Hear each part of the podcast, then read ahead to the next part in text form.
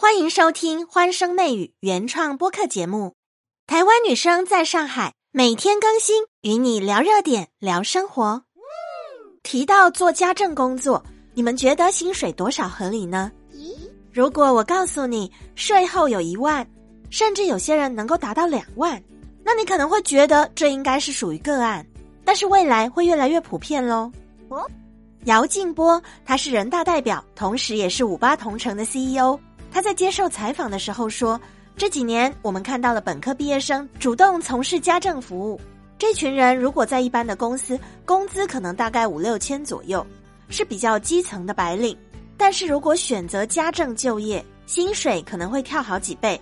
干家政高学历会越来越普遍，这是姚劲波代表的结论。嗯哼随着我国人口老龄化速度加快，创造了大量潜在的家政服务需求。”整个家政服务市场的规模增加的很快速，现在已经进入了万亿级的市场行业。人口老龄化造成人口结构改变，许多人都在背负着上有老下有小，每天不断的赚钱工作。对于刚需家庭来说，他们宁愿多花一点钱买阿姨的时间，来替家里提供需要的服务。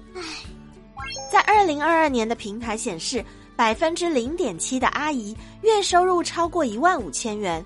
百分之十四的阿姨月收入在八千元到一万五千元，另外百分之六十七点八的阿姨月收入在四千到八千，四千元月收入以下的只占了百分之十七点五。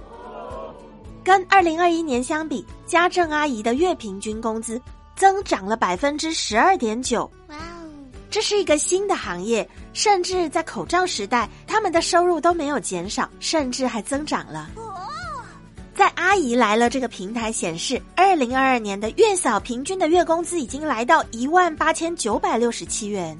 光是月嫂这个行业的平均工资涨幅啊，二二年对比二一年增长百分之二十二点六。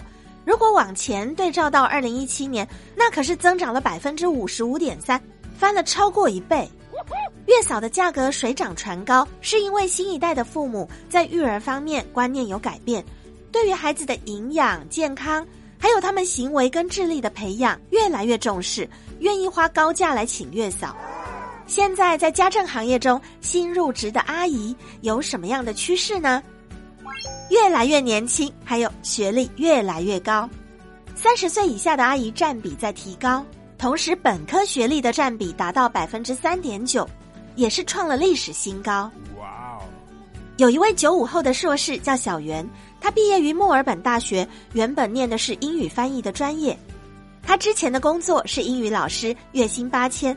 现在摇身一变投入家政行业，担任月嫂兼家教，目前的月薪是一万三。小袁说他很满意现在的工作，他也认为这个行业有前途、有价值，值得作为毕业生求职的一个赛道。对于家政工作越来越年轻化、越来越高学历，你有什么看法呢？和内生相约，下期节目见！记得评论、订阅、加关注，更多热点趣闻带给大家。